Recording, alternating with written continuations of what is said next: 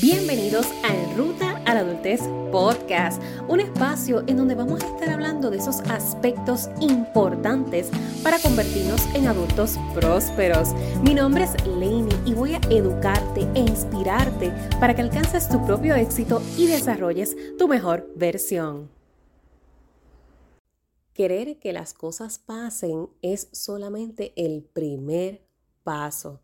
Y de eso quiero hablarte en este location, continuando nuestra serie consecutiva de episodios esta semana, hoy 27 de abril de 2023, porque ya una vez trabajamos en ese yo como individuo, que es lo que hemos estado hablando en estos pasados días, luego que trabajo en ese yo como parte de la sociedad, luego que trabajo en el reconocimiento y valoración de mis habilidades y talentos, puedo empoderarme a través de todo este proceso y determinar que el yo querer las cosas es literalmente el primer paso. Si tú me dices en mis sesiones de mentoría y de coaching, yo quiero hacer esto, Leini, ya estamos ganando porque está el interés, está el deseo. Ahora bien, el cómo es el proceso de planificación y de estructura estratégica para que ese querer se vea en resultados, para que ese querer tú puedas literalmente vivirlo, tocarlo, sentirlo, experimentarlo, más allá de que solamente se quedó en ese querer, porque entonces ahí se queda solo en el deseo, se queda solo en un sueño del ojalá hubiese podido, ojalá se me hubiese dado. Y hoy día tal vez caemos mucho en esa tendencia de decir es que yo quiero, pero adjudicarle responsabilidad a todo lo exterior porque eso nos haya dado. Y sí hay elementos y factores externos y que no están dentro de tu voluntad ni de tu control que van a afectar tu proceso de establecer metas y de alcanzarlas. Definitivamente, hay situaciones familiares, hay circunstancias de vida, hay eventos catastróficos, naturales, eh, pandemias, hay situaciones que impactan tu proceso de, de desarrollo. No obstante, no siempre vamos a poder estar señalando a todo lo que está fuera y no mirar para adentro. ¿Qué estamos haciendo nosotros? ¿Qué estamos poniendo de nuestra parte? Una de las excusas clásicas que tendemos a dar es el tiempo. El tiempo no me da. Y yo creo que debes de haber escuchado que el tiempo no es algo real. El tiempo fue un constructo. Es algo creado por el hombre, algo creado por las personas para llevar un ritmo de su día. Anteriormente en las civilizaciones mayas, aztecas, todo lo que es todo lo que nos previene a nosotros tenían unas metodologías para calcular su tiempo, su día, para efectos de lo que era la siembra, para efectos de lo que era el, beneficio de que cayera la noche, cayera el día, estuviésemos en primavera, estuviésemos en verano, en, en otoño, en invierno. Ellos tenían sus propias maneras de calcular el tiempo. Exactamente lo mismo todavía tenemos nosotros. A nosotros el tiempo no lo rige las redes sociales, el tiempo no lo rige la escuela, el tiempo no lo rige el trabajo. Y en múltiples ocasiones utilizamos todo esto como factores que determinan mi tiempo disponible. Lainey, pero es que, hello, sí, yo invierto ocho horas en la escuela o en la universidad, ocho horas en un trabajo, ocho horas en X proyecto, pues lo que me queda es esto, ¿ok? ¿Y qué estamos haciendo con lo que nos queda? ¿Qué estamos haciendo con el restante? Si no te da el tiempo en la noche, pues entonces nos tenemos que levantar más temprano. O si no nos da por la mañana, pues nos tenemos que acostar más tarde. La distribución de ese espacio de tiempo está en tu manejo. Esa sí está bajo tu control. Por ende, es importante que te despegues de las excusas. Las excusas suenan muy bonitas, pero siempre son para quien las da. La persona que las recibe no le afecta nada recibirlas. Me las diste, sí, te excusaste, qué bueno, pues ¿verdad? Lamento que te haya pasado eso, lamento que hayas podido llegar tarde, lamento que no, no hayas culminado el trabajo, lo lamento porque puedo empatizar con tu excusa, pero a mí no me afecta. Al final quien se ve perjudicado eres tú o perjudicada. Entonces, la excusa no es que te la reserves, es que internalices, vale la pena dar la excusa desde la responsabilidad que yo debo tener conmigo misma, conmigo mismo. Vale la pena dar la excusa cuando yo sé que fue que hice mal, que estuve mal, que fue un, acto irresponsable no hacer el trabajo, no hacer la tarea, que no manejé, no gestioné correctamente mi tiempo, lo invertí en otras cosas, prioricé otras cosas. Y eso estábamos hablando un poco en el episodio anterior. El proceso de establecer esas prioridades, el de identificar qué es urgente versus importante, es una de esas habilidades a desarrollar en la vida, porque no todos contamos con los mismos valores personales. Todo valor personal es lo que es importante para mí como individuo y en base a ese valor personal es que yo me voy a mover a accionar y voy a moverme a priorizar.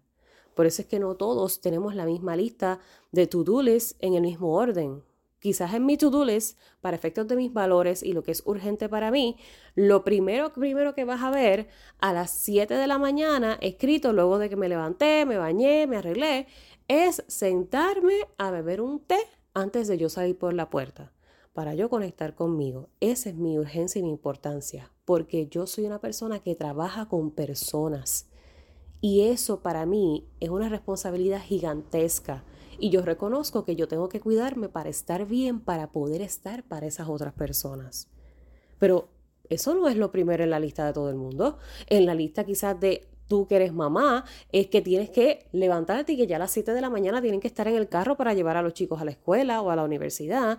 O tú que eres universitario, es que ya a las 7 de la mañana tienes que estar en el parking de la universidad o tienes que estar en el estacionamiento de tu trabajo, de tu part-time o tú que eres ya joven adulto, a lo mejor tienes un negocio y ya a las 7 de la mañana tú estás abriendo puertas o estás sentado en la computadora porque corresponde comenzar a contestar emails. O es que tienes que ir a pasar un rato con tu mamá, con tu papá. Todos tenemos prioridades distintas. Y esto no se trata de cuáles son mejores que otras o cuáles son más válidas que otras, porque, como te menciono, tenemos valores diferentes, tenemos prioridades diferentes. Entonces no se trata de competencia de cuál es más válida que otra, es que en ti, para contigo, cuál es la responsabilidad mayor que tienes para que tus metas se vean realidad.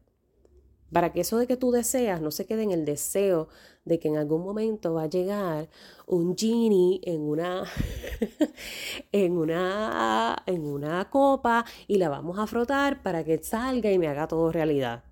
Eso solamente se vive en películas. Y esta película está live action, corriendo 24/7. Si no tomas espacios para canalizar, ¿qué estoy haciendo? ¿Me estoy moviendo conforme lo que yo quiero, lo que yo visiono?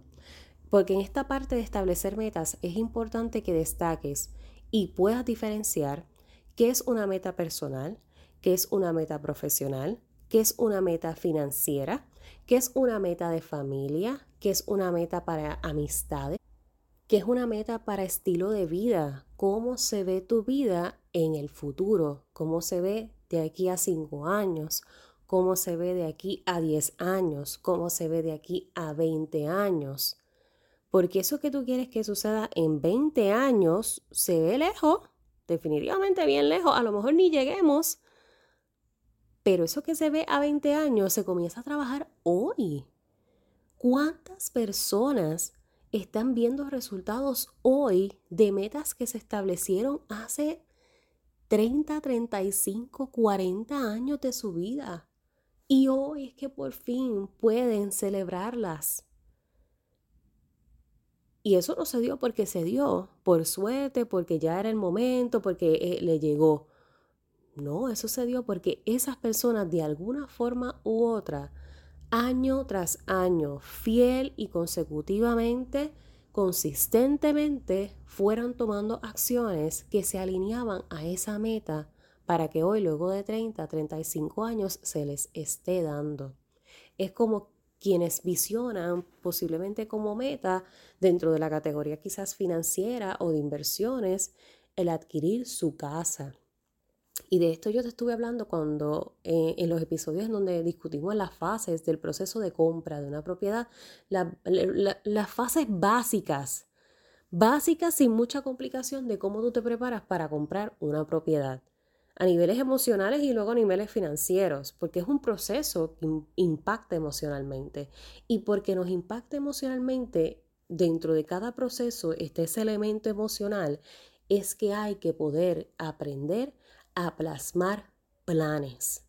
Por como te mencionaba al inicio, siempre van a haber distractores, siempre van a haber elementos fuera de nuestro control y, y muchos de estos elementos fuera del control son los que directamente nos van a afectar emocionalmente. Y si me afecta emocionalmente, me descompone todo el plan.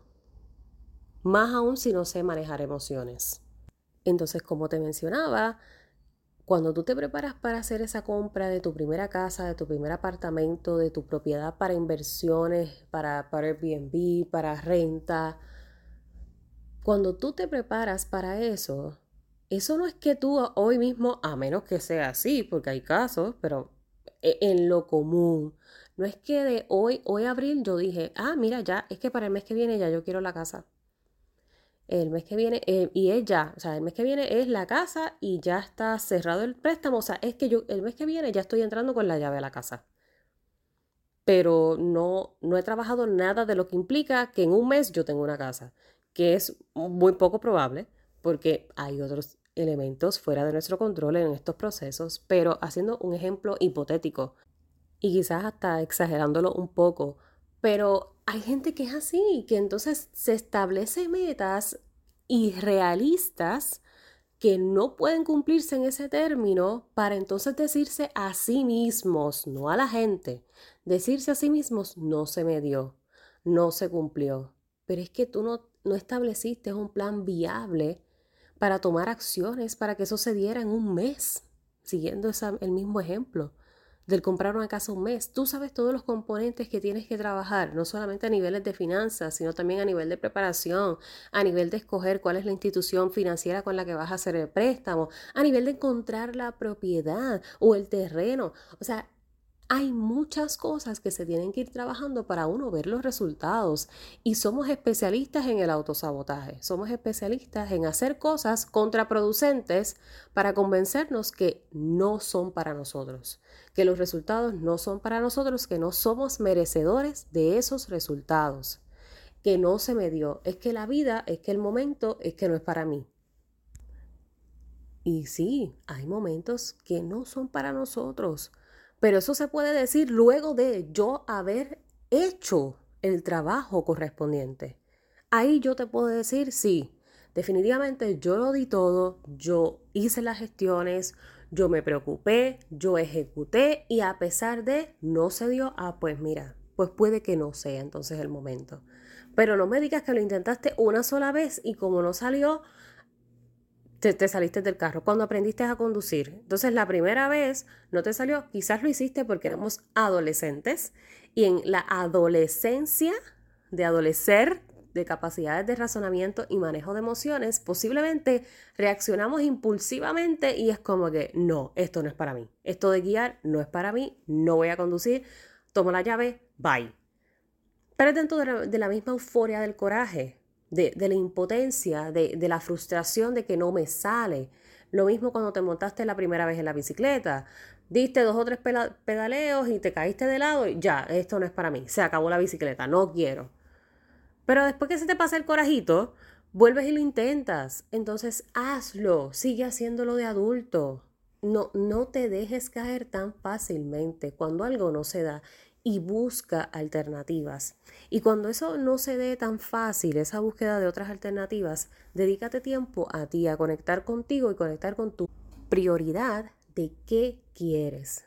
Por eso este episodio se llama Quererlo es solo el primer paso. Porque si yo lo quiero, si yo verdaderamente, genuinamente lo quiero, de alguna forma voy a buscar las vías para quererlo. De alguna forma. Cuando tú estás en proceso de conquista, porque te gusta ese chico, te gusta esa chica, pero, pero tú sabes que es que te gusta más allá de, de, simplemente atracción física, es que te gusta la persona, de que te cae bien, de que la pasas cool, de que es una persona con la que tú dices, es que, es que yo quiero estar con ella, no hay break, no hay de otra. Tú haces todo lo posible porque esa relación se comience a construir. Entonces, no pierdas ese entusiasmo con los demás proyectos de vida, ni las demás vías de alcanzar las metas dentro de sus múltiples categorías. Identifica cómo se ve tu estilo de vida, cuál es el estilo de vida al que tú aspiras. En los episodios de Estación 29, si recientemente llegaste a la tribu del podcast, durante el mes de enero estuvimos compartiendo 29 episodios consecutivos en celebración a mi cumpleaños y en esos 29 episodios te hablé de cómo han sido estos 29 años, cómo se siente estar en esta estación de vida, en mi tren de viaje número 29. Y dentro de estación 29 te compartí varios aspectos personales para que me pudieses conocer un poco más, pero también para que entiendas que quienes están como profesionales seguimos siendo humanos. También somos gente, también somos gente que, hemos vivido y, eso que obviamente pues no, no fui explícita en compartir todo detalle de lo que han sido mis 29 años, sino compartirte lo que yo entiendo que, que es beneficioso que tú escuches. Porque de eso se trata. Este protagonismo no es mío, esto es de lo que a ti te sea funcional para tu ruta. Y ahí te mencioné cómo yo a mis 21 años pasé por unas circunstancias una tras otra, unas experiencias que te transforman, que te trastocan. Y ahí me di cuenta de que definitivamente no estaba llevando un estilo de vida acorde a lo que yo quería. Porque yo estaba clara en qué era lo que yo quería, ahora no sabía cómo lo iba a hacer. Estamos hablando de 18, 21 años. Apenas estaba adentrándome a la adultez y, como todo, estamos e, en, proceso de encaje, de, cómo funciona esto de convertirse en adulto. Por mucho tiempo lo hemos deseado cuando somos adolescentes, queremos ser grandes, queremos ser independientes, pero cuando llega la independencia a las manos, cuando llega el momento de transicionar, es fuerte, es fuerte, sea como sea. Así que ahí, con todos esos sucesos, comprendí que mi vida no estaba estando alineada a mis metas. Por grandes o pequeñas que hayan sido esas metas, para mí eran importantes y era importante también comenzar a actuar, comenzar a accionar acorde a como yo veía esas metas dadas en algún momento de la vida, 10, 15, 20 años. Y hoy, a 10 años de eso, puedo decirte que sí, muchas de esas metas que hace 10 años visioné se han ido haciendo realidad, pero porque comencé a tomar esa acción en ese momento que me di cuenta hace 10 años. No porque se me fueron dando ahora por suerte, sino porque hace 10 años yo dije, si tú quieres que esto se te dé cuando tú tengas 30 años, Lenny, ¿qué tú tienes que comenzar a hacer desde donde tú estás y con lo que tú tienes? No te vas a volver loca, eh, o sea, desde donde tú estás y con lo que tú tienes, con la experiencia de vida que tienes, con tus 18 añitos, con lo que tú puedes, ¿qué acciones tú puedes comenzar a tomar ya? Que en 10 años tú vas a decir, gracias a Dios que hice esto. Y eso es lo que, tú quiero, lo que quiero que hagas ahora. ¿Qué tú puedes comenzar a hacer desde ya para que en 10 años, 15, 20, tú te agradezcas por haber tomado las acciones pertinentes.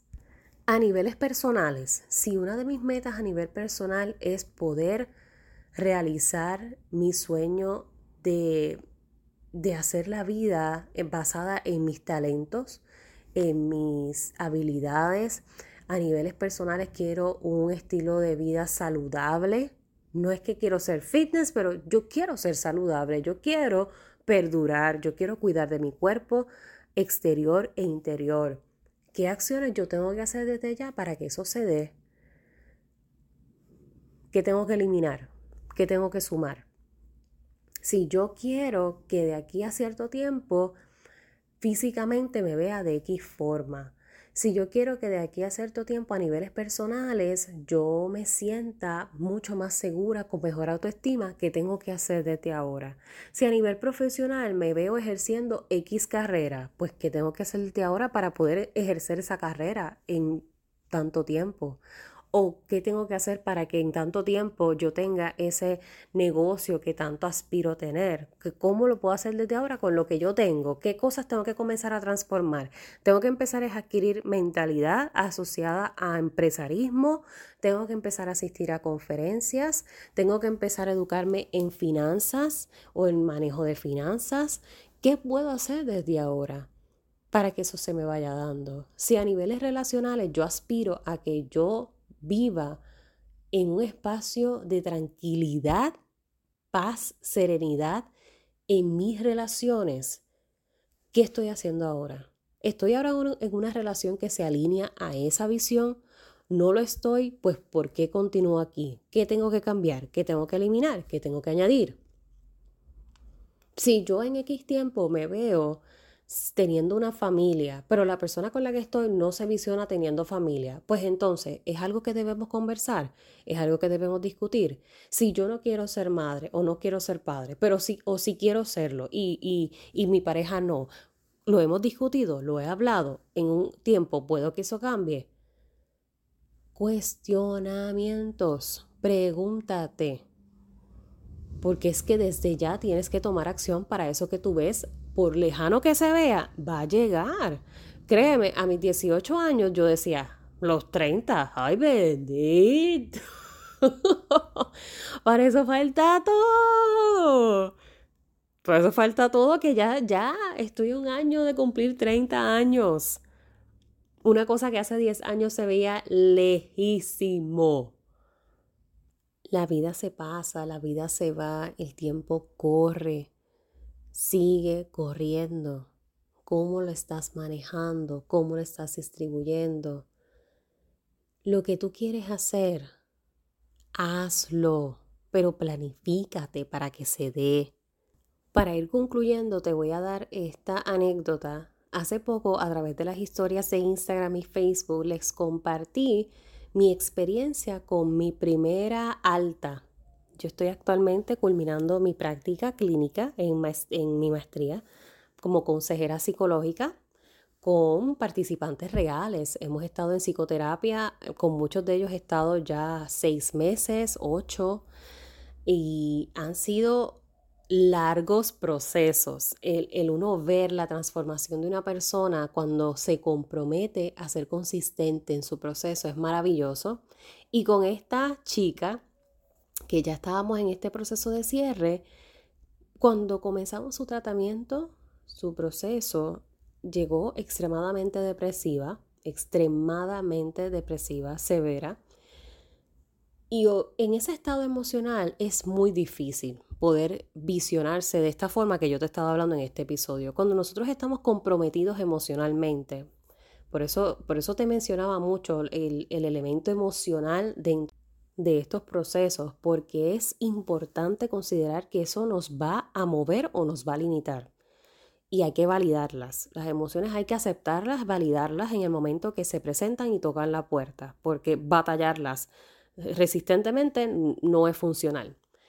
Así que cuando tú estás comprometido emocionalmente, particularmente atravesando un proceso de depresión, no jamás, en ese momento jamás vamos a hablar de metas, personales ni de metas, o sea, la meta más grande en ese momento es estabilizar ese malestar, es que tú puedas estar bien. Así que no habíamos hablado de metas profesionales, de metas, nada de eso se había tocado en un inicio del proceso hace ocho meses. Hoy te puedo decir que luego de su proceso de cierre, ella tiene un plan de vida que está retomando, que pensaba que por la edad que tiene ya estaba tarde, que pensaba por todo este tiempo que ya era una vieja sin oportunidad, que pensaba por mucho tiempo que se le había ido el tren, que para qué iba a hacer eso, si eso ya no era importante, si ella ya tiene casa, si ya está casada, si ya tiene hijos, ¿Para qué focalizarse en otras metas profesionales o académicas o retomar esa, esa vía de la vida si ya para qué me sirve? Ya tengo un trabajo, ya estoy estable, no necesito nada más.